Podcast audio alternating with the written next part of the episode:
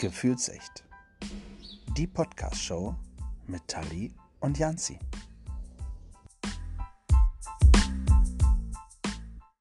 Kalimera, Konnichiwa, Merhaba oder wie man hier bei uns im Norden sagt, Moin zu einer neuen Podcast-Folge von Gefühlsecht, die Podcast-Show. Und äh, ich verrate nicht so viel, wenn ich sage, wir haben heute wieder einen Gast. Muss ich mal gucken, wie die weibliche Form dann überhaupt von Gast ist. Das lassen wir, erklären wir gleich nochmal. Ähm, vorher möchte ich euch ein bisschen ins Thema einführen. Ja? Ähm, und zwar, auch aus aktuellem Anlass, mh, hm, die vier wichtigsten, die vier wichtigsten Anzeichen dafür, nicht in einer Diktatur zu leben, sind auf Platz 4, du schreist Diktatur und du überlebst. Ja. Auf Punkt 3, es gibt verschiedene unabhängige Medien und freien Journalismus. Auf Platz 2, du kannst für deine Rechte demonstrieren, ohne weggesperrt zu werden. Und auf Platz 1, es gibt regelmäßig freie und geheime Wahlen mit mehreren konkurrierenden Parteien. Und da sind wir tatsächlich mitten im Thema, weil wir machen so den Parteiencheck, nenne ich es mal so ein bisschen, bei Gefühlsecht die Podcast-Show. Und da komme ich tatsächlich zu meiner ersten Gesprächspartnerin. Clever umschifft, muss ich sagen. Ähm, und zwar ist das die liebe Anni. Und für welche Partei die da ist und was diese Partei so alles macht, das klären wir jetzt mit ihr persönlich. Einen wunderschönen guten Abend, liebe Anni. Ja, hallo. Vielen Dank für die Einladung. Sehr, sehr gerne. Schön, dass du zugesagt hast. Du bist die Erste. Yay. Yay. Ja, äh, ich, ich sag mal so, wir fangen links außen an. Ja. Ja, so Trifft so. es ja schon ganz gut, oder? ja. Ja, würde ich auch sagen. Nein, äh, Spaß beiseite. Erzähl mal ähm, ganz kurz ein bisschen von dir und ähm, was du machst, wo du herkommst und äh, schlussendlich natürlich auch, für welche Partei äh, du heute da bist. Ja, ähm, was ich so mache, wo ich herkomme und so weiter. Das ist so einiges, was ich mache. Ähm, okay. Genau, ich bin ähm, die Anni, ich bin Juristin. Ähm, bin aber auch ähm, Arbeiterin-Kind, das heißt, ich habe auch ähm, in meinem Leben ähm, ging es nicht immer so gerade hinaus. Äh, ich habe auch als erstes, bevor ich überhaupt Abitur gemacht habe, habe ich eine Ausbildung gemacht ähm, zur Fremdsprachenkorrespondentin. Dann dachte ich mir, na ja, ein bisschen Abitur. Äh, habe nichts bekommen, weil ich noch zu jung war, ähm, weil wenn man eine Ausbildung macht, dann fängt man mit 16 an, ist dann so bei mir, ich war mit 18 fertig Mhm. Ähm, genau, und dann ähm, dachte ich mir, nachdem ich dann auch Abitur gemacht habe, ja, dann machst du halt was, wofür du auch ein richtiges Abitur brauchst. Und das war dann halt Jura. Und während meines Studiums ähm, habe ich mich dann politisiert. Da sind mir dann so ein paar Dinge aufgefallen, die irgendwie meiner Meinung nach nicht so richtig laufen äh, mhm. in dieser Gesellschaft. Und ähm, ich habe mich dann auch immer sehr, ähm, immer mehr für, auch für diese Gesellschaft interessiert und die Menschen. Und dachte dann, naja, meckern kann jeder. Ja, äh, sehr gut, wie man manchmal hört. Ja. ich meine, das ist auch wichtig, mal zu meckern. Ne? Das, ich möchte das so überhaupt gar nicht kleinreden. Ne? Äh, man sollte auf jeden Fall meckern, wenn man merkt, dass irgendwas nicht richtig läuft. Aber dann dachte ich, es ist ja noch viel, viel besser, wenn man dann auch noch selbst aktiv wird und äh, irgendetwas verändert, egal Ui. wie. Und dann habe ich angefangen, mich ähm, zu äh, politisch zu engagieren. Das hat dann angefangen dann in der Linksjugend es war dann in Osnabrück, ähm, wo ich auch studiert habe. Da wurde ich auch sehr nett aufgenommen, vor allen Dingen, weil ich eine Frau war. Alle so, uh, eine zweite Frau.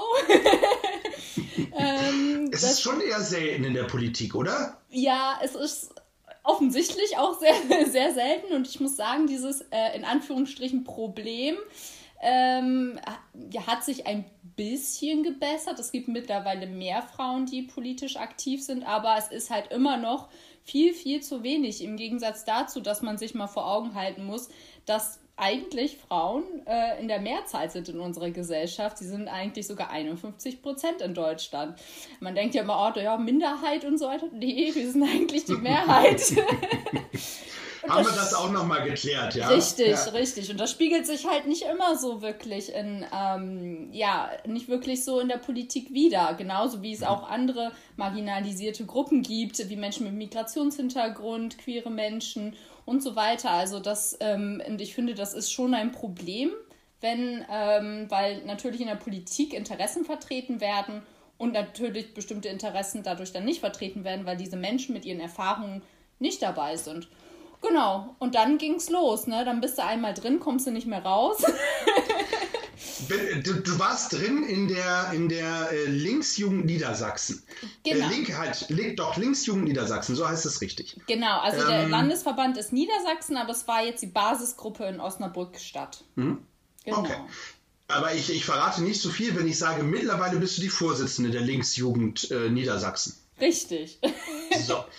Ähm, darf ich dich, äh, ich muss einmal einen Schritt zurückgehen. Wie, wie bist du zur Linksjugend gekommen? Wie, wieso hat es dir die linke Politik angetan? Und ähm, wieso waren es nicht auf einmal, äh, ich mache jetzt nicht den ganz harten Cut, äh, wieso waren es nicht auf einmal die SPD? Also ja. warum war es die Linksjugend? Weil sie gerade dort war oder weil du dort die meisten Schnittpunkte hattest? Nee, also ähm, tatsächlich war damals auch die äh, Linksjugend gar nicht so leicht zu finden. Also daran hat es nicht gelegen. Es ist auch grundsätzlich immer ein Problem, dass wir nicht so nicht unbedingt so sichtbar sind auf den ersten Moment und äh, nicht so eine gute Außenwerbung haben. Aber ähm, ich habe mir die Frage gestellt, also ich muss zu meiner Schande gestehen, ich war äh, CDU-Wählerin. Erste Wahl so, da dachte ich mir so, oh ja, also ähm, da, da dachte ich mir so, naja, das, was die CDU christlich, ich dachte halt ganz naiv, christliche Werte, so Nächstenliebe und ähm, ne, so was man so halt mhm. in der mhm. Kirche beigebracht hat, das sind ja eigentlich, also ich sag mal, Nächstenliebe ist ja ein guter Wert, den man hat, ne? Und ähm, das, das fand ich halt einfach wichtig für eine Gesellschaft und dann habe ich das einfach gewählt und dann habe ich auch Angela Merkel gewählt. Das war aber so ein bisschen, ja, ich habe das von zu Hause mitbekommen. Und dann, ne, so mhm. dieses, man, man, weiß, was die Eltern wählen und man ist unsicher, man hat sich noch nicht informiert und dann, naja, dann macht man das, weil die das zu Hause auch machen. So. Mhm. Genau, und ja. dann ähm, habe ich mich danach erst so richtig informiert, habe einmal komplett die Reihe durch von äh, CDU, FDP, SPD, Grüne, habe mir also ein bisschen die Parteiprogramme ähm, tatsächlich auch angeschaut. Ähm, was wie ich gehört habe, die wenigsten wohl machen. Ich meine, das ist ja auch furchtbar viel zu lesen, aber mittlerweile gibt es ja auch Kurzprogramme, wo man sich mal so ein bisschen, ähm, ja, so ein bisschen reinschnuppern kann. Und dann habe ich mir alles mal so ein bisschen angeschaut. War auch tatsächlich mal auf einem FDP-Trip. Dachte so. Krass. Man, man, ich, also das, das, du haust mich gerade völlig um, was, was du erzählst. Ich, äh, du musst du jetzt langsam aufpassen, dass du nicht ausgeschlossen wirst aus der Partei oder ist das noch alles erlaubt? Nein, nein, wir sind sehr, sehr tolerant. Spricht auch für uns. nein. Sehr gut, ja, absolut. Ich bin ja letztendlich auch noch auf den linken Weg gekommen, sagen wir es mal so, zum Schluss. Ähm, also ich habe mir das halt angeschaut, dann dachte ich so, euer oh FDP, so liberal ist ja eigentlich auch nicht so schlecht. Bloß das Problem war, dass, dass die FDP halt, wie ich gemerkt habe, eher neoliberal war und ähm, ja, sehr kapitalistisch und das widerstrebte dann doch wieder irgendwie so meiner Vorstellung von Gesellschaft und ähm, Wirtschaftssystem. Und dann bin ich halt bei der äh, Linken gelandet und dann dachte ich mir, nun ja, also ähm, dann probier es doch erstmal mit der Linksjugend, weil das ist ja so ein bisschen ein seichter Einstieg, da ist man noch nicht ganz so formal, noch nicht so ganz so ja, strikt nach Protokoll, sagen wir es mal so. Mhm. Ähm, es ist ja auch wirklich so, dass solche Sitzungen, man glaubt es kaum, auch sehr formalistisch sind. Natürlich gibt es auch viel Raum zum Diskutieren oder man trifft sich auch mal auf ein Bier oder so dann nach der Sitzung, wenn halt kein Corona ist. Aber ja, genau. Ja. Und dann ähm, habe ich im Internet geschaut, ähm, was, ähm, wo, wo treffen die sich? Gibt es überhaupt eine Ortsgruppe? Wo treffen die sich? Wie kann ich den Kontakt bekommen? Und dann bin ich da einfach mal stand das im Internet und bin ich da einfach mal hingegangen. Wie gesagt, dann kam direkt die eine Genossin, die da war, die kam dann direkt auf mich zugerannt und äh, meinte dann so, oh ja, äh, endlich. und hat mich ganz doll festgehalten sozusagen und nicht wieder gehen lassen. Ich wollte gerade sagen, da kann man denn auch nicht wieder äh, einfach so gehen. Ja, Nein, das geht nicht. Genau. Kann ich verstehen. Mhm. Ja. Und das ist auch tatsächlich die Genossin gewesen, mit der ich auch heute noch befreundet bin.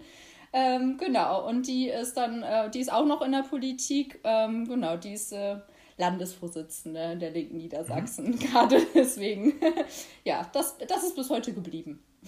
Okay, das heißt, äh, grundsätzlich äh, bist du, bist du da hängen geblieben, du hast äh, dich informiert, das ist ja schon mal ein ganz wichtiger, wichtiger Punkt. Du hast es auch schon angesprochen, viele machen es nicht und das ist auch der Grund, warum wir uns bei Gefühlsecht gedacht haben, Mensch, wir wollen unsere HörerInnen ähm, an die Wahlurne bringen, ja, also äh, und ihnen erzählen, wie wichtig es doch ist, äh, wählen zu gehen und äh, da wollen wir auch ein bisschen hören, was bietet denn äh, zum Beispiel in diesem Fall jetzt mit dir, was bietet äh, den Jugendlichen die, die Linke zum Beispiel, ja, was, was hat die so für, für Grundsätze, für Prinzipien? Eins, äh, was direkt aufgefallen ist, was viele vielleicht nicht einordnen können, äh, dass, dass bei euch sind das Genossen und Genossinnen. Genau, oder GenossInnen. GenossInnen, genau, ja. ja. Sagt man, äh, jetzt, jetzt müssen wir das noch vom Anfang klären, sagt man Gästin? Genau. Nee, ne? Also ja, wenn man wenn man es ähm, wenn man es äh, wirklich mit der dritten also mit dem dritten Geschlecht sprechen mit Sternchen sprechen mit Guestin ähm, ich, ich muss sagen, das habe ich auch relativ spät erst gelernt. Ich dachte auch, dass Gast genderneutral ist. Aber es gibt tatsächlich im Altdeutschen, also damals, vor keine Ahnung wie langer Zeit, das habe ich mir von einer Germanistin sagen lassen. Anno Knipp. Ja, ja, da hat man das unterschieden. Da hat man Gästin gesagt. Sie ist Gästin und deswegen, das ist damals, also ähm, das mit dem generischen Maskulinum ist ja auch eher so eine neuere Geschichte, das wissen auch nicht viele, dass das nicht immer so war. Ähm, daher, und das beweist ganz schön, dass das im Altdeutschen tatsächlich Gästin heißt und dann Gästin, dann äh, mit Sternchen. Ich sage ja Bildungspodcast, ja. Wir werden immer mehr zu einem Bildungspodcast. Ich finde das wichtig, ja. Auch die Bildungsfunktion zu übernehmen. Mhm. Und äh, das haben wir heute getan. Und dich als Juristin noch dabei zu haben, ist ja super. Ähm, die Juristin muss ich nochmal dazu sagen, Diplom-Juristin, wenn man das nochmal richtig äh, erwähnen möchte, ne? Also genau, ich bin, also mein Abschluss ist Diplom-Juristin. Äh, Zurzeit, also habe ich noch einen Titel, da bin ich Rechtsreferendarin, weil ich da gerade auch noch das zweite Staatsexamen mache. Da, genau, okay. da ist man im Staatsdienst. Hm? okay. Aber dein Ziel ist noch, ist noch offen. Du hältst dir das noch ein bisschen. Mhm. Ja, mhm. also ich kann mir gut vorstellen, also ja, es kommt dann auch immer so ein bisschen auf die Note drauf an, was später bei rumkommt, weil bei Jura ist es sehr viel so, dass alles nach Noten geht. Ähm, mhm. Anders vielleicht als bei anderen Berufen, wo, das wo man so ein bisschen das ausgleichen kann durch andere Fähigkeiten. Aber bei Jura, da gucken die auf die Note und dann das, da entscheiden die, ob die überhaupt mal in deine, ja, in deine Mappe reingucken. Wobei sich die Noten auch echt äh, wirklich geändert haben, weil der Bedarf riesig ist momentan in der Justiz. Ähm, die haben da auch äh, demografischen Wandel und deswegen, ja, wenn ich, wenn ich die Chance habe, gerne Staatsanwältin, ansonsten auch gerne Rechtsanwältin. Toi, toi, toi, ich drücke für alles die Daumen. Äh, Noten ist vielleicht äh, ganz gut. Kommen wir mal zu den typischen Noten, in Anführungsstrichen, äh, bei einer Wahl. Das sind nämlich die Prozente. Da ist es so, auch da fangen wir mal ganz klein an, dass man mit 5% äh, in den Bundestag kommt. Mhm. Also die Partei in den Bundestag kommt mit einer gewissen Anzahl an Abgeordnetinnen. So. Mhm. Ähm, 2017, das war das letzte Mal, dass gewählt wurde, nämlich dementsprechend ähm, alle vier Jahre, hattet ihr von der Linken 9,2 Prozent. Kommt mhm. ihr also mhm. so in der, in der Richtung äh, mhm. auf Bundesebene. Mhm. Mm, Prognosen sehen euch momentan so, äh, gibt ja so viele, ne? aber so die typischen bei 6,6. Leichter Abwärtstrend. Mhm. So, was können wir dafür tun, dass äh, ihr mindestens zweistellig werdet? Also, oder was müsst ihr dafür tun? Also, wie könnt ihr eure WählerInnen, äh, was, was macht ihr? Warum soll man euch wählen? Ja. Das sind jetzt viele Fragen, viele große ja. Fragen. Ja. also ja, mit Bedauern hatte ich das auch festgestellt, dass leider wir einen leichten Abwärtstrend haben. Ähm, ich glaube, dass das an vielen Gründen liegen kann. Ähm, äh, zunächst ist es so, dass ich äh, denke, dass wir leider auch, ähm, wie es so ist in einer Partei, wo wir auch sehr pluralistisch aufgestellt sind, muss man auch sagen, ähm, da passieren halt auch viel Reibereien, ähm, weil dann Meinungen aufeinanderstoßen und dann debattiert man die, dann streitet man sich und dann irgendwie äh, findet man auch irgendwie wieder zusammen. Ähm, man muss sagen, dass es halt so in Europa auch relativ einzigartig ist, so wie wir hier als Linke in äh, Deutschland sind. Also in anderen Ländern hat sich die Linke halt äh, mehrfach gespalten. Ähm, in Deutschland kriegen wir es irgendwie hin, dass wir diese, ähm, ja, diese diese Meinungen alle bündeln können, trotzdem zu einer, zu einer Linken und alle unter einem Dach der Linken zusammenhalten können. Das finde ich, mhm. äh, muss man auch mal sagen und das äh, finde ich auch ähm, ja, bemerkenswert dafür. Super, Aber ja. ich denke, dass es halt ähm, dadurch halt auch ein bisschen gerade zu Problemen führt, ähm, weil man merkt oder man denkt so von außen, hm, die sind so zerstritten und zerstritten sein, das ist irgendwie uncool in Deutschland. Also bei der CDU mhm. merkt man ja, die streiten ja gefühlt nie. Also zumindest sagen sie das. ja. ja. Kaum, da, ja, da, kaum. Da gibt es immer so, ne, nein, wir streiten nicht, wir haben da alle immer einer Meinung, wir haben uns alle lieb und so weiter. Und dann, aber was man dann immer so intern hört, also auch ob es auf kommunaler Ebene ist, da geht es dann richtig, also ich würde mal behaupten, das geht krasser zu als bei uns. Ähm, genau, ähm, das ist sehr unerfreulich. Ähm, ich hoffe, wir kriegen es noch hin, äh, vor allen Dingen auch durch einen engagierten Wahlkampf auf der Straße vor Ort bei den Leuten. Ich glaube, dass Corona uns auch nicht unbedingt in die Hände gespielt hat, weil ähm, man war, war, viel zu Hause. Ich habe auch schon vorhin gesagt, Außenwerbung können wir nicht so gut. äh, deswegen und da, durch Corona ist halt vieles nur online und durch Werbung, durch Medien äh, sozusagen passiert. Ähm, unsere Stärke ist es dann noch eher, dass wir auch sehr viel auf der Straße sind, ob es jetzt irgendwie auf Demos ist oder auf ähm, Wochenmärkten mit einem Stand oder Flyer verteilen oder wie auch immer. Ich glaube, dass wir da vielleicht noch mal ein bisschen was rausholen können. Warum man die Linke wählen soll. Was bietet sie für die Jugendlichen? Genau, fangen wir doch mal an, weil das sind ja unsere KernhörerInnen. Ja, da gibt es tatsächlich so viel, so vieles. ähm, angefangen von, also was ich ja auch gerade so ähm, mitbekomme, ist in der letzten Zeit, also ich würde mal so die letzten zwei, drei Jahre sagen, dass sich auch viel mehr junge Leute politisieren. Also im Zuge zum von, Glück. ja, zum absolut zum Glück, von Fridays for Future zum Beispiel. Ähm, da engagieren sich sehr junge, vor allen Dingen Menschen auch, ähm, die auch zum Teil ähm, bei uns den Einzug äh, gehalten haben, dass sie dann gesagt haben, hey, wir sind auch bei Fridays for Future aktiv, aber wir haben gemerkt, so ja, ähm, Bewegung ist super und ist auch wichtig, Druck auf der Straße zu machen. Wir, haben, wir merken ja, was es be äh, bewirkt hat, auch dass das äh, auch auf der Agenda ist der Bundesregierung, was wirklich Absolut. super ist. Und ähm, ich finde, das kann man ähm, gar nicht ähm, ja, groß genug schätzen, diese, was diese Bewegung überhaupt, was diese jungen Menschen vor allen Dingen auch bewegt haben. Also nicht nur, aber vor allen Dingen auch, dass sie auch ähm, sich richtig mit ihrer Schule auch angelegt haben und gestreikt haben. Das finde ich sehr bemerkenswert. Und ähm, Darüber hinaus haben sie auch gemerkt, dass sie aber auch im Parlament irgendwie was äh, ähm, bewegen können und auch bewegen müssen, weil wir müssen Bewegungen und Parlamente zusammendenken. Nur zusammen kriegt man das hin, weil es bringt nichts, wenn man im Parlament nur ist, aber dann auf der Straße tatsächlich nicht den gesellschaftlichen Rückhalt hat. Und mhm. deswegen ähm, bin ich der Meinung, dass ähm, gerade solche Themen wie Klimaschutz, da sagt man, ja, okay, hm, Klima ist ja eigentlich mehr so die Grünen. Ähm, die Grünen machen Klima, sagt man so, das, das wird bei denen verortet. Dann ähm, kriegen wir so etwas mit, was wir jetzt gerade ähm, auch mitkriegen mit dem Spritpreis. Ja, dann ähm, hat die Bundesregierung jetzt mal eben so 16 Cent um drauf gepackt und die, die Grünen wollen dann 17 Cent mehr äh, pro Liter. Und ähm, ja, dann merken die Leute, Mensch, jetzt wird tanken ja richtig teuer.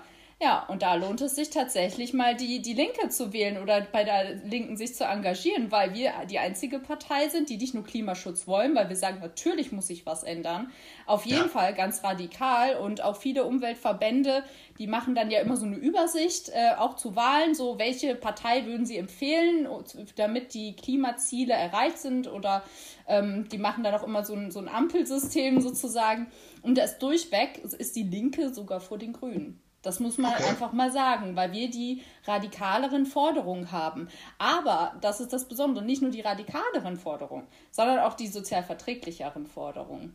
Weil wir sagen, es kann nicht sein, dass das Ganze auf dem Rücken der Menschen, der ArbeiterInnen sozusagen abgewälzt wird. Wenn jetzt eine Krankenschwester nachts um vier äh, irgendwie losfahren muss zur Schicht, ähm, weil es sowieso kein ÖPNV gibt in ihrer Gegend, also da muss sie noch nicht mal auf dem Land leben. Das reicht auch, wenn sie irgendwo in einer Kleinstadt ist, da fährt auch kein Bus äh, zur Arbeit, da muss sie das Auto nehmen.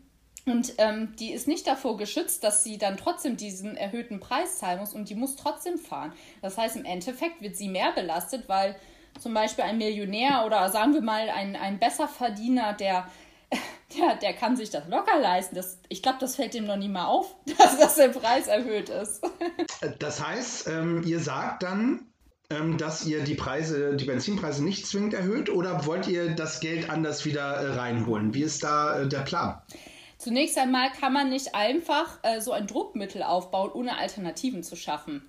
Das mhm. geht einfach nicht. Also, wie ich gerade gesagt habe, die ähm, Krankenschwester muss dann, wenn, wenn der Preis steigt, andere Alternativen haben. Das heißt. Weil ihr Lohn steigt ja in dem Moment, Entschuldigung, wenn ich dich unterbreche, ihr Lohn steigt in dem Moment ja nicht mit.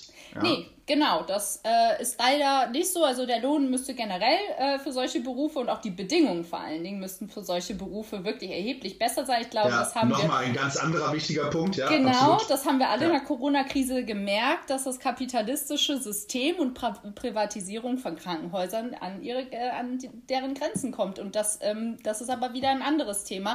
Mhm. Aber, Bleiben wir ähm, nochmal bei der Krankenschwester, die zur Arbeit muss. Genau. Ich finde, das, das ist ein gutes Beispiel. Genau, da ist es so, dass äh, wenn, wenn diese die eine andere Möglichkeit hätte, wie zum Beispiel eine ähm, S-Bahn vor der Tür oder ein Bus, der dann auch wirklich zu diesen Zeiten fährt und wo der Preis auch erschwinglich ist. Weil, ähm, seien wir mal ehrlich, also wenn man sich irgendwo ein, äh, ein Ticket für die Öffis kauft, egal wo, Monatsticket, das ist zum Teil teurer, als wenn man sich irgendwie gebraucht ein Auto holt und dann den Sprit zahlt.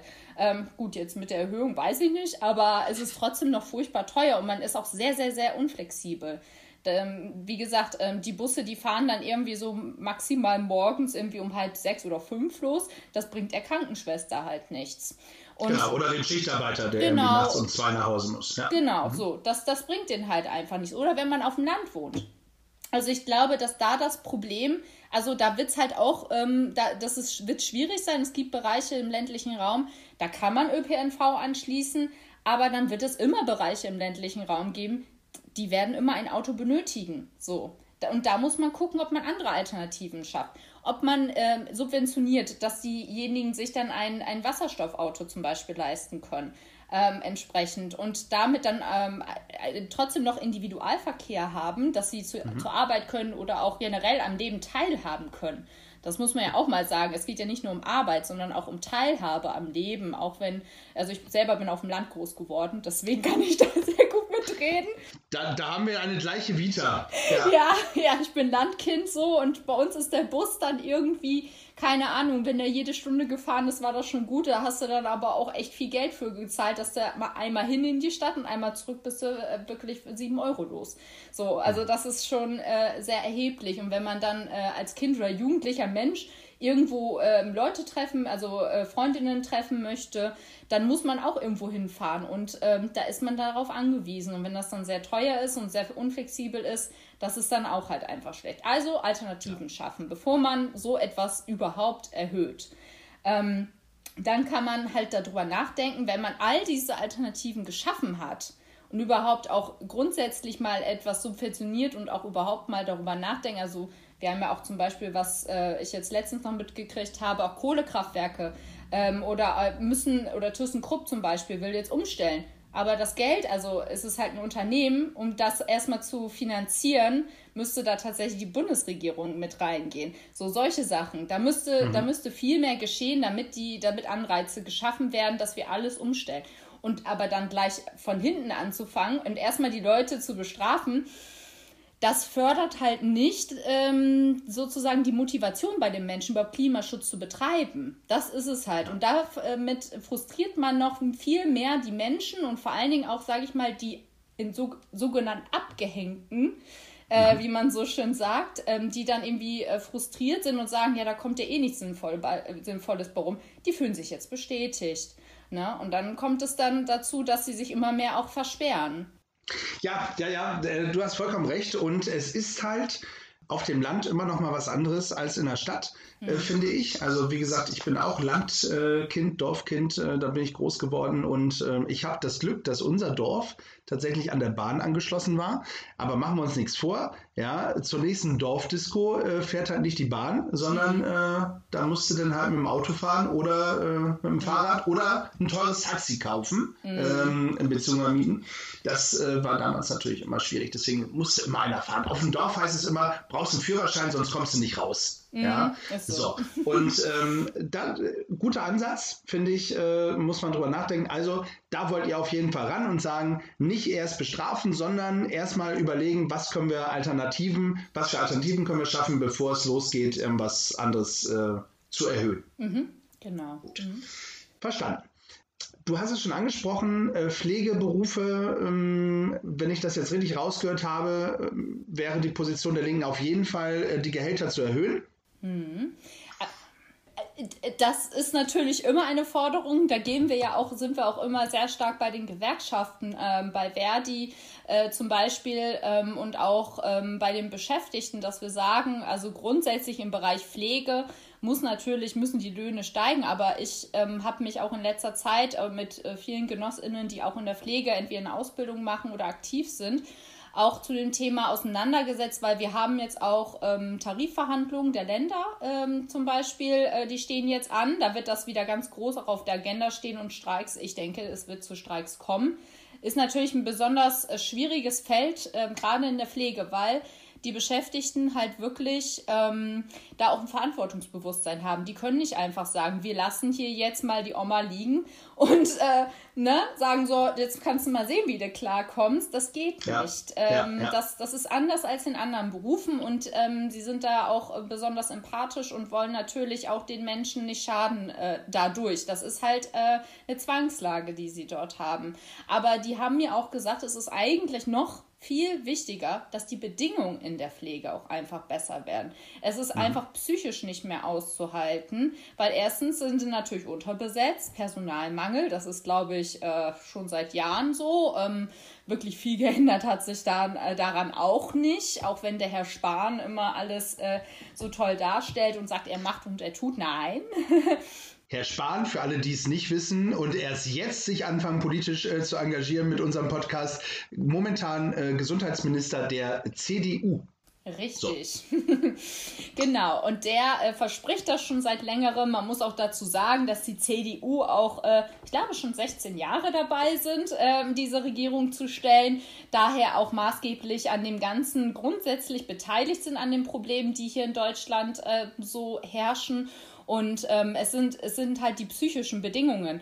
Ähm, vor allen Dingen auch, weil ähm, es, es ist halt so, dass wenn man die, wenn sie die Menschen pflegen, haben sie nur eine bestimmte Zeit, ein Zeitkontingent, wie schnell sie sein müssen, ob es in der Altenpflege ist, um die Menschen zu waschen ähm, mhm. oder in, im Krankenhaus, wie sie äh, bestimmte ähm, ja, Pflegeprozesse ähm, durchzuführen haben und äh, das sind halt einfach Sachen, die, die können, die kann man nicht so, die kann man nicht so hinbekommen.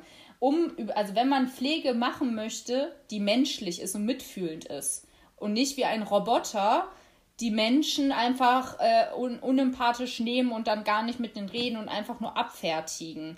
Und gerade der Bereich der Pflege, der lebt davon, weil ich meine, man denkt immer, Pflege ist alt, das war, das war auch der Ansatz, den wir halt bei uns in der Linksjugend auch hatten. Man denkt immer, Pflege ist alt. Nein, ähm, erstens, also wir haben vor allen Dingen auch junge Genossinnen, die dort auch äh, in, in der Ausbildung sind. Ähm, die auch äh, davon betroffen sind. Und wir alle können uns morgen irgendwie einen Fuß äh, brechen oder ein Bein brechen und dann liegen wir im Krankenhaus. Und genau, und brauchen die Hilfe. Richtig, ja. sind darauf angewiesen. Und ich glaube, also ich war schon mal in der Situation, man ist einfach so froh, wenn da überhaupt mal ein netter Mensch ist, ich meine, äh, die sind alle sehr gestresst, das merkt man, aber wenn da, wenn da jemand ist, der auch mal nett ist und auch mal mit einem ein bisschen redet, weil man ist ja ganz alleine da und dann geht es einem nicht so gut und so weiter. Und ich finde, das ist so ein Kernbereich einfach, also dieses Menschlichsein. Und das ist mhm. unvereinbar einfach mit diesen ständigen Gewinnmaximierung, weil diese Kliniken sind ja kleine Unternehmen. Die sind ja mhm. auf Gewinnmaximierung getrimmt.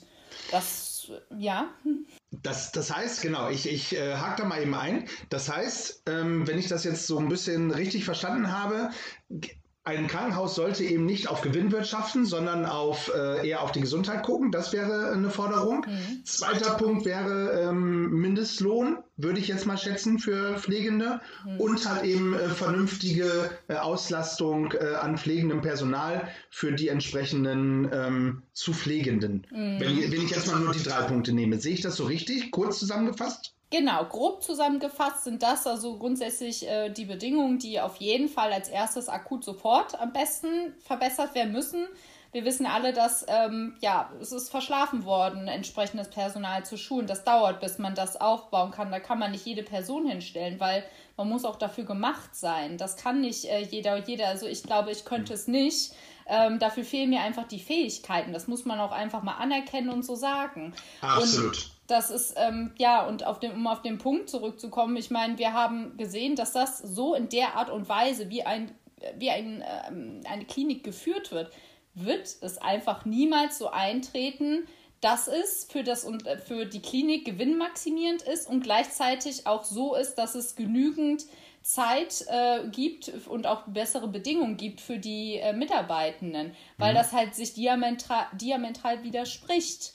So, und da ist es halt unser Ansatz zu sagen, ja, das ist, das dürfte einfach gar kein. Also solche Sachen wie zum Beispiel Gesundheit, ähm, ist, äh, ist zum Beispiel, also ganze Sektor Gesundheit, da hängt ja noch viel, viel mehr dran, sollte halt einfach eine, ist eine Daseinsvorsorge. Das ist so elementar und wichtig. Ich meine, wir haben das in der Corona-Krise gesehen, das rettet Leben. Und das mhm. sollte Kernaufgabe auch des Staates sein, weil das Leben erhält. Und das sollte halt entsprechend vergesellschaftet werden. Das mhm. ist unser Ansatzpunkt. Und wir würden sogar günstiger da, dabei wegkommen, als wenn wir, wir haben es ja auch alle mitgekriegt, also in der Corona-Krise wurde sehr viel Geld gezahlt, damit Betten freistehen, damit diese Privatunternehmen sozusagen das überhaupt machen, was die Regierung sagt. Wenn es verstaatlicht wäre, also in Spanien haben, hat der Staat ähm, die Kliniken verstaatlicht, da wurde einfach gesagt, ja, mach das also es wurde verstaatlicht und dann wurde an, wurden Anweisungen gegeben. Das war viel effizienter letztendlich, auch weil das direkt von oben delegiert worden ist. Mhm. Also grundsätzlich ähm, darf man unser Gesundheitssystem ja gar nicht so schlecht reden, weil ich glaube, das ist äh, eins der besten auf der Welt. Mhm. Aber man muss halt an verschiedenen Punkten äh, feilen und ähm, einfach nochmal besser werden und manchmal vielleicht auch umdenken. Ja, also das, was 50, 60, 70 Jahre äh, gut war, muss man vielleicht auch dann einfach mal ein bisschen modernisieren, mhm. ja, um das ja. so auf den Punkt zu bringen. Also man kann natürlich, ich sag mal, ähm, man kann auch immer sagen, ja, äh, ne, das Argument kommt ja auch immer, ja, Kinder in Afrika hungern, ja, das ist schrecklich und das müsste auch eigentlich nicht so sein, das ist aber auch ein anderes Thema, aber das zu vergleichen wäre natürlich auch, äh, also das ist halt so vergleichen mit Äpfeln mit Bieren. Deutschland ist so mhm. ein wohlhabendes Land und ich glaube, dass unser Gesundheitssystem tatsächlich nicht lange nicht mehr, also bald vielleicht nicht mehr so gut sein könnte, weil es haben auch angekündigt, sehr viele Menschen, die in der Pflege arbeiten, jetzt aufzuhören nach der Corona-Zeit. Die machen jetzt noch weiter, weil sie sagen, wir können die Leute jetzt nicht hängen lassen. Aber das mache ich nicht mehr mit. Ich bin, also da, die sind halt kräftemäßig am Ende. Am Ende, ja. Ja, ja. muss man einfach so sagen. Okay, äh, ich finde, sehr guter, sehr guter Ansatz. Das heißt, wir haben schon mal zwei Punkte eigentlich sehr, sehr äh, gut hinter, hinterleuchtet, was, was ihr euch so vorstellt. Ja. Noch so ein Punkt, was, was, wie sieht es mit Bildung aus? Das ist ja was, was, was Jugendliche auch immer interessiert, äh, bildungstechnisch. Was habt ihr da auf eurer Agenda? Ist da alles in Ordnung oder sagt ihr, da brauchen wir auf jeden Fall eine Reform? Also ich glaube, ich kann mir keinen Bereich des Lebens vorstellen, wo wir sagen, es ist alles in Ordnung. Ja, auf, auf, in, in, Anbetracht der Zeit ja, müssen wir uns tatsächlich auf verschiedenste Ebenen reinpacken. Ja. Ähm, und äh, Bildung ist, glaube ich, ich, ich mhm. finde Bildung einfach wichtig. Ja. Ähm, und äh, da stimmst du mir ja zu. Ja. Äh, bin ich fest von überzeugt, weil ich glaube, wenn man keine vernünftige Bildung hat oder je schlechter deine Bildung ist, umso eher landest du halt. Mhm. Ja bei Parteien, die man nicht unbedingt äh, wählen sollte. Ja, und ich finde, das hat ganz, ganz viel mit, mit Bildung zu tun. Und deswegen sag mir mal, wie, wie siehst du das bildungstechnisch? Ja, also ich würde, ich würde da an zwei Punkten anhaken, einhaken. Einmal, ähm, wir sind der Meinung, dass das Lernen, wie wir es gerade tun, tatsächlich ähm, auch nicht, also erstens auch den SchülerInnen keinen Spaß macht und zweitens auch nicht äh, sachdienlich ist. Also was passiert wie, denn? Entschuldigung, wenn ich da kurz anhake, ja. wie wir es im Moment tun, heißt äh, mit, ähm, mit Zoom-Konferenzen und ähnliches. Ja. Also eine grundsätzlich, also auch vor Corona, man geht in die Schule, es ist okay, Bulimie lernen. Das heißt, ich mhm. gehe hin, ich sage ich sag den SchülerInnen, so, ihr müsst das und das jetzt auswendig lernen, wir schreiben nächste Woche eine Klausur. So, dann setzen die sich hin, pauken das, dann in Anführungsstrichen kotzen sie das in der nächsten Woche wieder aus in Form von dieser Klausur und dann ist ja. es aber auch wieder vergessen. Anstatt tatsächlich Interesse zu wecken äh, und auch tatsächlich zu erklären, warum ist das denn wichtig und auch mal selber zu entdecken, was man lernt. Also eman emanzipatorisches Lernen tatsächlich und auch ähm, zu gucken, was macht denn den SchülerInnen Spaß? Auf welche Art und Weise kann man denen das begreiflich machen? Und ähm, dann kann man auch noch weitergehen. Die Themen, die da zum Teil, also auch, sagen wir mal, Geschichtsunterricht ist da auch, ähm, sagen wir mal, sehr ähm, ausgesucht bei den Sachen, die dort beigebracht werden. Da könnte man auch noch viel, viel mehr äh, zu machen. Und ich finde es auch sehr, sehr wichtig, Geschichtsunterricht vor allen Dingen zu machen, gerade mit unserer Geschichte, sage ich mal. Mhm. Ähm, genau, da gibt es sehr, sehr viele Ansätze, ähm, also inhaltlicher Form, didaktischer Form, was, wie man das ganze System hat. Ähm, auch wir sind ja immer noch in diesem preußischen System äh, sozusagen gefangen, äh, was ja schon uralt ist. Also dieses äh, ganz früh anfangen und dann äh, dieses, äh, ja, ihr müsst das hier jetzt in dieser Schnelle der Zeit ja auch durchkriegen und ähm, dann ja auch die Klassen stärken. Es sind also ich, also es sind ungefähr 30 SchülerInnen dabei. Ich meine, das haben wir auch gesehen, wie schwierig. Also, dass das nicht nur äh, vorher schon ein Problem war, sondern auch jetzt zur Corona-Zeit ein Problem ist, dass wir so große Klassen haben. Es gibt keine vernünftige Einzelbetreuung. Mhm. Ähm, es gibt auch keine sozialpädagogische Betreuung darüber hinaus. Also wir sind auch dafür, dass es viel mehr sozialpädagogische Betreuung gibt an den Schulen oder auch SchulpsychologInnen. Weil es ist so, dass die Lehrer, die haben auch keine Zeit, sich dann irgendwie noch um andere Belange zu ähm, kümmern. Die sind selber, also um selber Personalmangel, müssen ihren Stoff durchdrücken, irgendwie die SchülerInnen sozusagen durch dieses Schuljahr kriegen. Und ähm, dann kommen ja aber auch noch andere Probleme mit dazu, gerade ja. bei jungen Menschen. Viele ja. Probleme im familiären Bereich zum Beispiel, ähm, genau. So ging mir das tatsächlich früher auch. Ja, also ich habe auch das Gefühl gehabt, da wirst du so durchgeschleust und äh, nach äh, bei mir war nach zehn Jahren Schluss und dann wirst du halt in die freie Welt gelassen und irgendwie war wenig, wurde ich wenig darauf vorbereitet, habe ich so im Nachhinein das Gefühl. Also ich hätte mir gewünscht, ich nehme mal das Beispiel Politik, dass man ein bisschen mehr, was, was mache ich eigentlich bei so einer Bundestagswahl? Ja, ein bisschen ein bisschen realitätsnäher zu sein, weißt du? Äh, mhm. weißt du, was ich meine? Mhm. Mhm. Ja, das, das, das, hat mir gefehlt. Ich finde, äh, Entschuldigung, wenn ich da nochmal ganz kurz einhacke, ich finde, ich kenne den einen oder anderen, die ein oder andere Lehrerin, die wirklich versucht, das alles äh, wirklich vorzubereiten und das ganz toll äh, macht. Liebe Grüße an Gina in diesem Fall. Ähm, das ist wirklich toll. Da gibt es diese auch. Aber ich finde auch, es ist wirklich, äh, ja, schwierig, so wie du das sagst. Also ich könnte mir vorstellen, dass da eine Reform echt wichtig wäre. Ja, über den, die Qualität zum Beispiel auch des Politikunterrichts, da kann man sich auch drüber streiten. Also ich weiß nicht, wie es bei euch ist oder bei euch war. Ähm, es ist, äh, also ähm, bei mir war Politikunterricht so, es wurde immer gesagt, der Lehrer soll neutral sein. So, dieses Wort neutral ist halt, äh, also er darf nicht irgendwie seine eigene politische Überzeugung sozusagen kundtun. Und was ist dann letztendlich, also der war so darauf bedacht, und da wurde auch wohl so ein extremer Druck aufgebaut, auch von außen, dass wir, dass der, also der Politikunterricht letztendlich apolitisch war. Also so richtig so diskutieren über Themen, so wie ich das jetzt in der Politik mache, das habe ich auch überhaupt erst in der Partei gelernt. Mhm. Ähm, das haben wir nicht getan. Und ich finde, das ist mhm. Aufgabe eines Politikunterrichtes und wir kriegen das ja auch gerade mit, was das gesellschaftlich mit uns macht. Weil wir das nicht lernen, äh, haben wir das Problem, wie wir es jetzt haben, dass ähm, so Leute überhaupt gar nicht mehr wissen, wie man irgendwie debattiert ähm, dass man ähm, auch einfach mal seine Position austauscht, dass man vielleicht auch mal zuhört dem anderen seine Position. Ähm, bei uns, das hat in der Politikunterricht gar nicht stattgefunden. Wir haben dann mal irgendwie Referat über eine Partei gemacht, so, die, die, die, die eine Person hat die Partei genommen oder eine andere Person hat irgendwie eine äh, Partei X genommen und dann wurde nur stumpf vorgetragen. Aber inhaltlich über Position de debattieren, äh, auch sehr kontrovers debattieren, so wie das äh, in unserer Partei sehr gut und viel passiert, wie ich schon erwähnt habe. Und äh, wir können trotzdem danach noch ein Bier miteinander trinken, so, oder eine Cola oder keine Ahnung, whatever, ein Tee.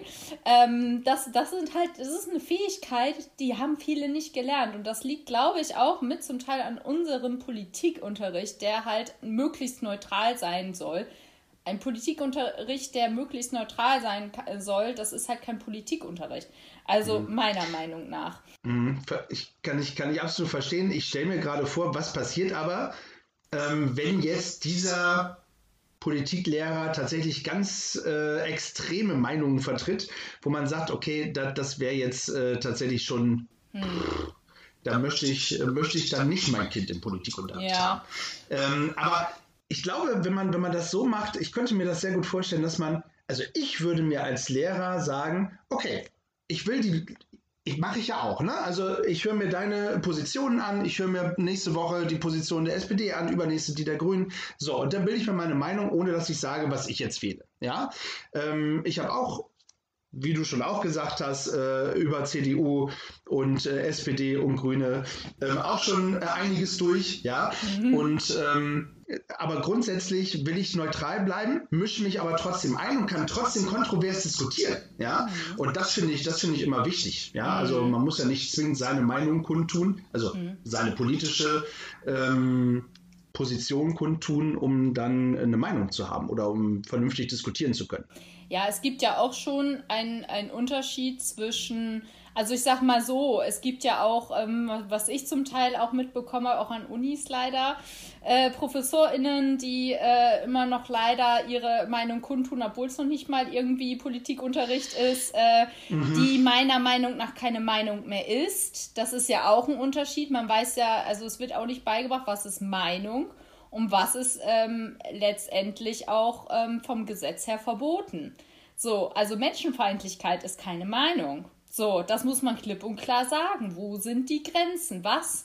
Äh, es wird ja auch, also es ist ja in aller Munde Meinungsdiktatur. So, das alles äh, von, von QuerdenkerInnen, äh, AfD und ach, äh, ich will es gar nicht, ähm, ne? So, ich will auch keine Plattform geben, aber äh, das ist ja immer so, die, alles das, was gesagt wird. Ähm, man muss ähm, sich auf jeden Fall ähm, mal angucken, ja, hm, also will nicht sagen, dass das alles Menschen sind, irgendwie, die, die da keine, ähm, dass alles arme Menschen sind, die sich verirrt haben und die muss man jetzt retten. Ich glaube, dass sehr viele davon sehr genau wissen, was sie tun. Und auch vor allen Dingen, wenn sie in Funktion sind bei Parteien oder bei ähm, Organisationen, die äh, meiner Meinung nach äh, nicht mehr äh, existieren sollten, weil sie halt gegen das Grundgesetz verstoßen, weil sie nicht äh, verfassungskonform sind, dann ähm, da muss man sich, ähm, also muss man sich trotzdem diejenigen anschauen, die dann die sogenannten, ähm, ja, die, die halt immer wieder sagen, Meinungsdiktatur und damit sich auch auseinandersetzen, was, was meinen die denn eigentlich damit? So. Und da muss man halt sagen, ja, da ist in der letzten Zeit verpasst worden, einfach auch mal zu sagen, was ist Meinung, was ist Meinungsfreiheit, was bedeutet das eigentlich? So, und ich glaube, dieser Demokratieunterricht an sich sollte überhaupt ein eigenes Fach werden, sind wir auch der Meinung, dass man auf Demokratie und was bedeutet das und was, äh, was darf ich sagen und, und wo ist die Grenze der Meinung erreicht, das ist ein Unterschied. Und natürlich, wenn ein äh, Lehrer, ähm, sage ich mal, rechtes Gedankengut äh, dort kundtut, dann ist das entgegen der Verfassung. Das ist nicht verfassungskonform. Und damit ist das halt auch Volksverhetzung, was er dort betreibt. Das ist strafbar. Ganz einfach. Und das kann natürlich nicht in einem Politikunterricht stattfinden, ganz ja. klar. Da, da, sind, wir, sind wir uns einig. Ich war letztens ähm, und die Folge müsste noch kommen. Genau, die kommt nämlich nach der Bundestagswahl im Oktober. War ich im Stasi-Museum und da haben wir auch tatsächlich nachher noch über Meinungsfreiheit und ähnliches gesprochen. Und äh, hört euch das mal an, ist auch eine ganz interessante These. ähm, wo ich auch sehr drüber nachgedacht habe. Müssen wir jetzt gar nicht vertiefen. Jetzt geht es um euch. Und äh, wir, wir haben schon eine Dreiviertelstunde durch, ähm, liebe Anni. Und äh, ich, ich, ich könnte dir weiter, ewig weiter zuhören. Und ein paar Punkte äh, würde ich tatsächlich nochmal äh, besprechen. Zum einen äh, haben wir überhaupt gesagt, wie alt du bist, liebe Anni? Äh, nee, aber ich bin 29. So, 29. Das ja. heißt, mit 18 durftest du zum ersten Mal wählen. Mhm. Ähm, das ist jetzt elf Jahre her. Das heißt, du hast momentan auch niemand anderes als Bundeskanzlerin erlebt als Angela Merkel. Richtig, ja. Da haben wir was gemeinsam. Jetzt bin ich ähm, etwas älter, geringfügig. Ja, mhm. ich habe ähm, auch 16 Jahre lang äh, auch jemanden von der CDU äh, erlebt und äh, bin damit groß geworden. Das war noch Helmut Kohl. Mhm. Ähm, äh, viele Jugendliche äh, werden diesen Mann nicht mehr kennen. Mhm. Äh, aber er war auch 16 Jahre Bundeskanzler. Und ich habe mich tatsächlich danach tierisch gefreut, ähm, dass es was anderes gab in Deutschland. Und es war so, es roch nach, nach Wechsel, nach Stimmung, ähm, nach ein, ein, ein, anderer Wind, der einfach weht. Und das war damals äh, die SPD. So, was glaubst du? Also es wird ja auf jeden Fall was anderes sein, weil Merkel wird es nicht mehr äh, sein, die als äh, Kanzlerin ist. Was wünschst du dir für den 26.09., da ist übrigens Bundestagswahl, wenn du am 27.09. aufstehst? Morgens. Sag mir mal so, was so dein, dein Wunsch wäre, wie du diesen Tag äh, beginnst. Also, wenn es jetzt ein Wunsch wäre, der fernab ja, der Realität. Ein Wunsch. Ein Wunsch fernab der Realität wäre ich ja, ähm, wäre ich froh oder würde ich mir wünschen, dass wir eine absolute Mehrheit haben mit der Linken und regieren könnten und sehr viel ähm, dann verändern könnten, weil wir hätten so viel auf unserem Tableau, was wir dann direkt anpacken könnten und auch würden. Also da würden wir aus dem Arbeiten gar nicht mehr rauskommen, sage ich dir. Ja, jetzt, jetzt kommen wir wieder auf den Boden der Tatsachen, weil machen wir uns nichts vor, eine absolute Mehrheit äh, wird es für keine der Parteien, Parteien geben. Dafür ist die Parteienlandschaft einfach auch viel zu groß. Mhm. Jetzt, jetzt wachst du auf und äh, wachst aus einem realitätsnäheren äh, Umfeld äh, am Montagmorgen nach der Bundestagswahl aus. Wie, wie sieht es dann aus? Was, was kommt dann auf, auf Deutschland zu? Ja. Also ich würde mir wünschen, es ist ja dann, äh, weil, also das Beste wäre natürlich, wie gesagt, absolute Mehrheit, aber dann ähm, würde ich mir wünschen, dass wir das kleinere Übel haben, sozusagen. Das größte Übel, was für mich halt ähm, ja aufkommen würde, wäre, wenn natürlich die AfD äh, stärkste Kraft wäre. Das wäre für mich wirklich äh, der absolute Horror und äh, ich äh, toi toi toi. Ich hoffe sehr, dass ich, äh, dass wir das alle nicht erleben müssen. Ähm, ich würde mir wünschen, dass wir Rot-Rot-Grün hätten. Ähm, mhm. Das wäre, glaube ich, eine Kombination, wo wir ähm, viele gute Sachen voranbringen könnten. Man muss natürlich so gucken, okay, kommt das zustande? Das ist natürlich immer Verhandlungssache. Ne? Also mhm. so Koalition, gerade so in Dreierbeziehungen, ist das alles ein bisschen schwieriger aber funktioniert, jetzt äh, muss ich noch mal kurz äh, einschalten, äh, funktioniert in Berlin relativ äh, gut, oder? Da habt ihr doch Rot-Rot-Grün, wenn ich das richtig im, im, Kopf habe. Genau, also Berlin funktioniert das super, in Bremen funktioniert das super. Ach, bei mir um die Ecke ja auch. Ja, ja Bremen, also ich bin sehr, auch sehr positiv überrascht von Bremen. Ich war, ähm, da war ich nämlich im Landesvorstand der Linken Niedersachsen ähm, zu dem Zeitpunkt und wir haben als Landesvorstand das Ganze sehr kritisch beobachtet haben uns auch den Koalitionsvertrag tatsächlich komplett durchgelesen und hatten auch einen, ähm, einen, äh, ja, einen Genossen aus Bremen bei uns, der so ein bisschen berichtet hat, wie es aus, ausschaut. Der Stand war, da war noch nichts unterschrieben. Ähm, genau, der hat uns berichtet und ich muss sagen, ähm, ich war da sehr kritisch, aber äh, da gab es sehr viel Kritik im Vorfeld, da gab es auch ähm, echt Ärger in der Partei in Bremen, weil einige dann auch gerade aus der Linksjugend gesagt haben, nein, Regierung auf keinen Fall. Äh, vor allen Dingen nicht mit der, mit der SPD und den Grünen, so da, das geht gar nicht. Und äh, sind viele ausgetreten. Aber ich muss sagen, das hat sich äh, echt äh, ziemlich gut gemacht. Bremen war auch eines der ersten äh, Bundesländer, was eine Maskenpflicht äh, auch für Unternehmen vor allen Dingen äh, ausgesprochen hat. Das gab es sonst so, ähm, ich glaube noch in Berlin halt tatsächlich auch. Aber das war halt auch ein Kritikpunkt von uns, weil wir alle mussten uns daran halten. Nur in Unternehmen durfte man irgendwie rumknutschen, wie man will. So, das ist, um es mal so auszudrücken. Ja, es war ja so. Es gab keine. Regeln. Ja, ja, ja. Ich verstehe, was du meinst. Genau, so. Und das finde ich, das ist ein Punkt. Oder auch zum Beispiel Masken wurden dort umsonst ausgegeben. Die haben schnell gehandelt, die haben effektiv gehandelt, die haben sofort das Problem gesehen und schnell was getan. So und so muss es ja sein, letztendlich, weil da war halt eine Not. Viel, also viele Menschen haben wenig Geld oder, ähm, oder haben, hatten dann auch nicht die Möglichkeit, irgendwie so FFP2-Masken zu kriegen. Und dann haben sie gesagt, hier machen wir. Und das sind einfach kleine Sachen, die aber wichtig sind so Mhm. die direkt ankommen, auch bei den WählerInnen. Und ich glaube, dass das auch honoriert wird in Bremen. Sehr gut. Hoffen wir, dass es auch woanders honoriert wird. Ähm, ich komme nochmal zurück. Das heißt, Rot-Rot-Grün wäre eine Variante. Momentan glaube ich auch eine der einzigen Varianten, äh, dass die Linke in die äh, Bundesregierung käme. Äh, dazu würde ich mal sagen, müsst ihr auf jeden Fall, ich sag mal, die 9% von 2017 wieder erreichen, würde ich jetzt mal schätzen, weil eine starke SPD, Die überholen wir bald. ich wollte gerade sagen, das könnte, äh, könnte tatsächlich nochmal zu einem spannenden Rennen werden bei euch beiden, wobei der Scholz gerade ein bisschen aufholt, muss man fairerweise dazu sagen. Ja. Aber das würde ähm, in dem Fall heißen, äh, wenn die Grünen nicht noch weiter abfallen, aber die liegen momentan ähm, aktuelle Werte immer noch bei um die 20 Prozent. Äh, wenn da nicht noch irgendwas auf den Tisch kommt, was die Partei nochmal wieder in den Abgrund reißen würde, äh, würde das heißen, es wäre eine grüne Kanzlerin, äh, Baerbock, mit, ähm, wie heißt er hier, Dietmar Bartsch und äh, Janine Wes- Wessler. We- Wessler. Wissler. Wissler, Entschuldigung, Genau. liebe äh, Janine, das wollte ich, ich wollte dich nicht hier, ne? Genossin. ja, äh, das heißt, irgendjemand davon äh, macht Finanzministerium Ministerium oder ähm, Außenministerium geht wahrscheinlich dann an die SPD, würde ich schätzen. Ja, Ach komm, verteilen wir, verteilen wir kein Fell, Nee. äh, wo wir den Bären noch nicht erlegt haben, nee, oder? genau. Genau, also wenn es halt eine Kanzlerin wird, ich muss sagen, ich bin auch noch nicht bereit für einen Kanzler. Also da, da, da bin ich noch nicht drauf vorbereitet, muss ich ehrlich sagen. Wir haben jetzt so viele Jahre äh, Angela Merkel und Kanzlerin äh, hinter uns, dass, ähm, da auf einmal einen Mann sitzen zu haben. Also ich weiß nicht.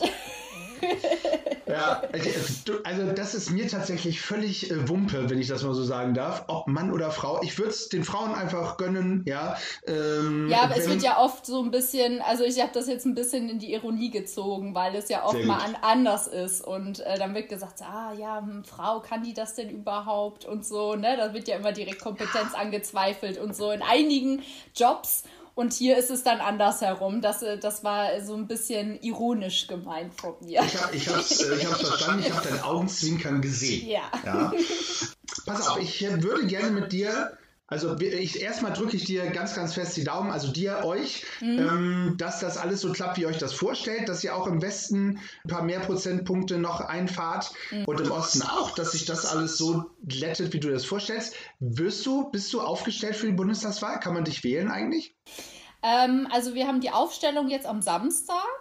Ähm, Ah. genau, ich bin ja ähm, vor kurzem umgezogen nach Dortmund und ich bewerbe mich dort für den Wahlkreis 142. In Dortmund gibt es zwei, also 143 und 142.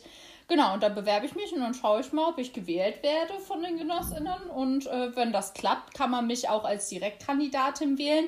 Ähm, man muss vielleicht noch einmal kurz dazu sagen, ich weiß nicht, ob alle das wissen. Äh, es gibt ja einem zwei Stimmen, wenn bei der Bundestagswahl. Einmal Gut, dass du das sagst. Genau, weil das ist, glaube ich, etwas, was nicht unbedingt alle wissen. Ähm, die erste Stimme ist halt immer für die Direktkandidatin. Da, da stellt jede Partei für den entsprechenden Wahlkreis eine Person auf und die kann man dann wirklich direkt wählen mit der Stimme. Ähm, und dann gibt es die zweite Stimme, die ist dann für die Partei. Und da geht es dann danach, nach welcher ähm, Einteilung, nach welchen Prozentanteilen Anteilen dann die Partei im Bundestag auch vertreten ist mit den Sitzen. Und ähm, natürlich ist es immer gut, äh, beide Stimmen, äh, die erste und die zweite der Linken zu geben. Was anderes hätte mich jetzt gewundert, wenn du irgendwas anderes gesagt hättest. Ja?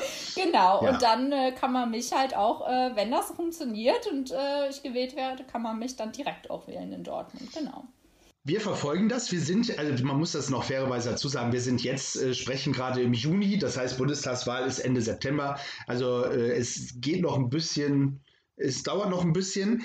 Toi, toi, toi dafür. Ja, vielleicht sehen wir dich äh, bald im Bundestag und du hältst deine erste Rede im, im Plenum. Ja. Lass uns teilhaben. Ja, ich äh, freue mich drauf. Und ähm, ich lasse dich aber nicht raus, um dir noch äh, ein, zwei, drei Entweder-Oder-Fragen zu stellen. Okay. Ähm, und zum Schluss, nee, das mache ich zuerst. Ich frage zuerst, wer ist eigentlich dein politisches Vorbild? Hast du da, hast du da jemanden? Ich habe. Ist schwer, ne? Das war nicht abgesprochen. Das, nee, ähm, also ich habe grundsätzlich im Leben eigentlich ähm, nicht wirklich, also Personen, die ich ganz toll finde. Ich lehne so ganz grundsätzlich irgendwie Personenkult ab. Ähm, ich habe so, ich handle eher nach ähm, Werten, sage ich mal, und ähm, Vorstellungen, die ich habe, aber so Personen, weil, weil an jedem Menschen findet man irgendwas Negatives. So, ich Das weiß stimmt. nicht. Aber das ist, das ist trotzdem eine tolle Antwort, die nehme ich genauso hin. Und äh, wie passend ist das, dass ich bei Entweder-Oder-Fragen äh, ein paar Personen aufgelistet habe. Und äh, du müsstest dich entweder oder für den einen oder die eine äh, oder den oder die andere entscheiden. Mm, gerne mit Begründung. Wenn nicht, kannst du einfach nur sagen, so oder so ist es. Ja, ähm, das ist überhaupt gar kein Problem. Ich fange mal an, ja? Also wir, wir bleiben mal in der linken, äh, in der linken Ecke, ohne das äh, despektierlich zu meinen. Äh, Gysi oder Wagenknecht? Gysi. Gysi ist schon eine coole Socke, oder? Ja, also er ist halt Jurist. Ich glaube, Ja, da habt ihr euch gefunden. Genau, so. Also ich finde ihn halt auch sehr ähm, humorvoll. Ähm, ich muss sagen, ich finde, Sarah Wagenknecht ist auch eine sehr intelligente Frau und rhetorisch auch super. Äh, ich teile nicht alle Positionen mit ihr. Ähm, ich glaube, ähm, ich würde mich sehr freuen, wenn ich die mal ausdiskutieren könnte mit ihr. Ähm, aber ähm, ja, ich würde nicht zu allen sagen, dass ich da politisch auf jeden Fall mit ihr d'accord bin. Genauso aber auch wenig mit, mit, mit Gysi. Aber ich finde, ich mag ihn einfach sehr. Ähm, erstens, weil er Jurist ist. Ich glaube, er hat auch viel zu berichten. Er hat ja auch schon sehr, sehr viel politisch, äh, sage ich mal, durchlebt. Das ist äh, auch eine Sache. Und ja, ich glaube, sehr interessanter Mensch. Glaube ich auch. Ich finde beide auch super interessant und ähm, kommen wir nochmal drauf zurück. Ich finde, man muss auch nicht mit jeder Person einer Meinung sein. Ich finde, eine gewisse Streitkultur ist ja auch wichtig. Ja, nicht nur in der Partei, sondern grundsätzlich in der Gesellschaft. Okay, du hast äh, dich trotzdem für Gysi entschieden. Ähm, bleiben wir dabei, Gysi oder Lafontaine? Gysi. Gysi oder Ramelow? Ramelow, du kannst noch mal nachdenken. Ich höre schon, das wird nicht so einfach für dich. Ramelow übrigens ähm, erster linker Ministerpräsident im Bundesland Thüringen. Mm, trotzdem Gysi. Also ich schätze Bodo Ramelow wirklich sehr. Ähm, er macht auch einen super Job in Thüringen. Ähm, aber auch da gibt es manchmal, ähm, also ich, ich finde beide super, aber ich finde Gysi nochmal, wie gesagt, aufgrund seines Humors nochmal ein Tickchen mehr. Okay, dann äh, versuche ich noch einen. Äh, Gysi oder Janine Wissler? Gregor heißt er übrigens. Ich will den Vornamen nicht äh, unterschlagen. Gregor Gysi oder Janine Wissler? Mm. Nee, ich bleib, glaube ich, trotzdem bei, Gregor Ich, Gysi. ich, hätte, ich hätte jetzt tatsächlich auch in der Reihenfolge äh, einfach weitergemacht. Da kann man nichts falsch machen, weißt du? Da kannst du immer noch ähm, hier Lafontaine und Ramelow und Wagenknecht und Wissler, die kannst du immer noch im Bundestag begegnen, ohne dass sie die böse sind. Ja, Ja, ist schon mal super. Okay, kommen wir, zum, kommen wir zur letzten Geschichte. Äh, Deutschland oder Europa? Und das ist leider ein Thema, was wir gar nicht angeschnitten haben, aber ähm, das kann man ja nachlesen, äh, wer sich interessiert, nochmal, wie äh, die Linke auch zu Europa steht. Beide schwierig, um es mal vorwegzunehmen. Aber wenn ich äh, etwas wählen müsste, dann eher Europa. Ähm, ich sag mal, der Grundgedanke von Europa ist ja eigentlich ein guter. So. Also, ähm, es wird ja so zumindest das, was in den Verträgen steht, äh, zum Teil, oder das auch, was in der Europäischen Charta steht, also die, ähm, das habe ich ja studiert, so, da kann ich nur von reden. Ähm, das, das ist natürlich, das sind die, die Werte, die dort aufgeschrieben werden, ist nochmal was anderes als das, was gelebt wird. Das ist ja auch so bei uns im Grundgesetz, das, was geschrieben steht oder auch generell in Gesetzen, ist halt nochmal, muss man auch durchsetzen, das ist nochmal eine andere Geschichte.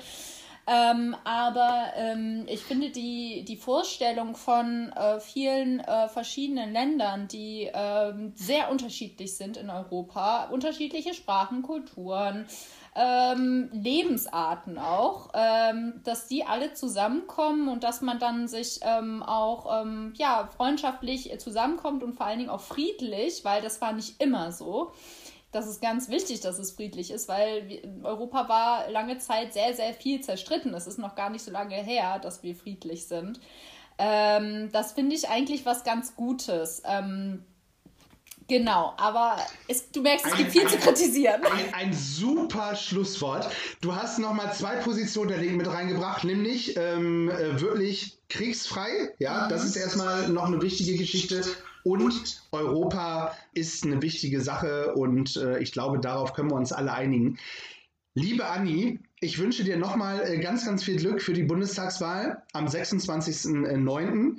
Mm, ich bin sehr gespannt und äh, werde dein Instagram-Profil äh, checken an diesem Tag, ja, ob da Tränen der Freude sind und ja. äh, wünsche dir wirklich alles Gute dafür. Äh, bedanke mich für das äh, tolle, umfangreiche Gespräch. Wir können mich. in dieser Stunde tatsächlich nur einen ganz, ganz kleinen Teil ähm, aufdecken. Wer Lust hat, ähm, sich noch ein bisschen mit der Linken zu befassen oder auch mit der Linksjugend, um einfach mal reinzuhorchen. Genau das ist ja auch unser Ziel mit diesem Podcast. Der kann sich natürlich gerne zum einen an Anni wenden, zum anderen auch an die Linksjugend. Beides werden wir nochmal im Rahmen dieses Podcasts natürlich verlinken in der Werbung dafür. Und äh, wir würden uns einfach freuen, ja, wenn, wenn ihr zur Wahl geht. Ob ihr die Linken wählt in diesem Fall wäre es schön für Anni, ja, und für die Linken. Ähm, das entscheidet aber ganz allein ihr, weil ihr habt die Wahl. Äh, ihr müsst nur zur, zur Wahl gehen. Nicht wählen gehen ist tatsächlich keine Option, ja, also nicht annähernd. Ja. Da gebt ihr Menschen und Parteien die Stimme, die diese nicht haben dürfen. Ähm, um das nochmal ganz, ganz deutlich zu sagen. Also informiert euch und wenn wir mit dem Podcast und mit deiner Hilfe, Anni, da ein bisschen was beisteuern konnten, dann finde ich das ganz, ganz toll. Ja, Vielen Dank. Deine letzten Worte, Anni? Genau. So, du darfst jetzt nochmal zur Wahl aufrufen. Bitte. Genau. Geht zur Wahl, geht wählen. Vor allen Dingen setzt euch im Vorfeld mit den Positionen auseinander.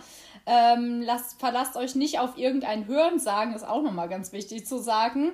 Und ganz wichtig ist, geht wählen, wie er schon gesagt hat. Und weil nicht wählen gehen ähm, ist keine Alternative, sage ich mal so. Zwinker. und ähm, genau, ähm, informiert euch gut und geht auf jeden Fall hin. Liebe ZuhörerInnen, vielen Dank fürs Zuhören. Stay tuned und bleibt gefühlvoll.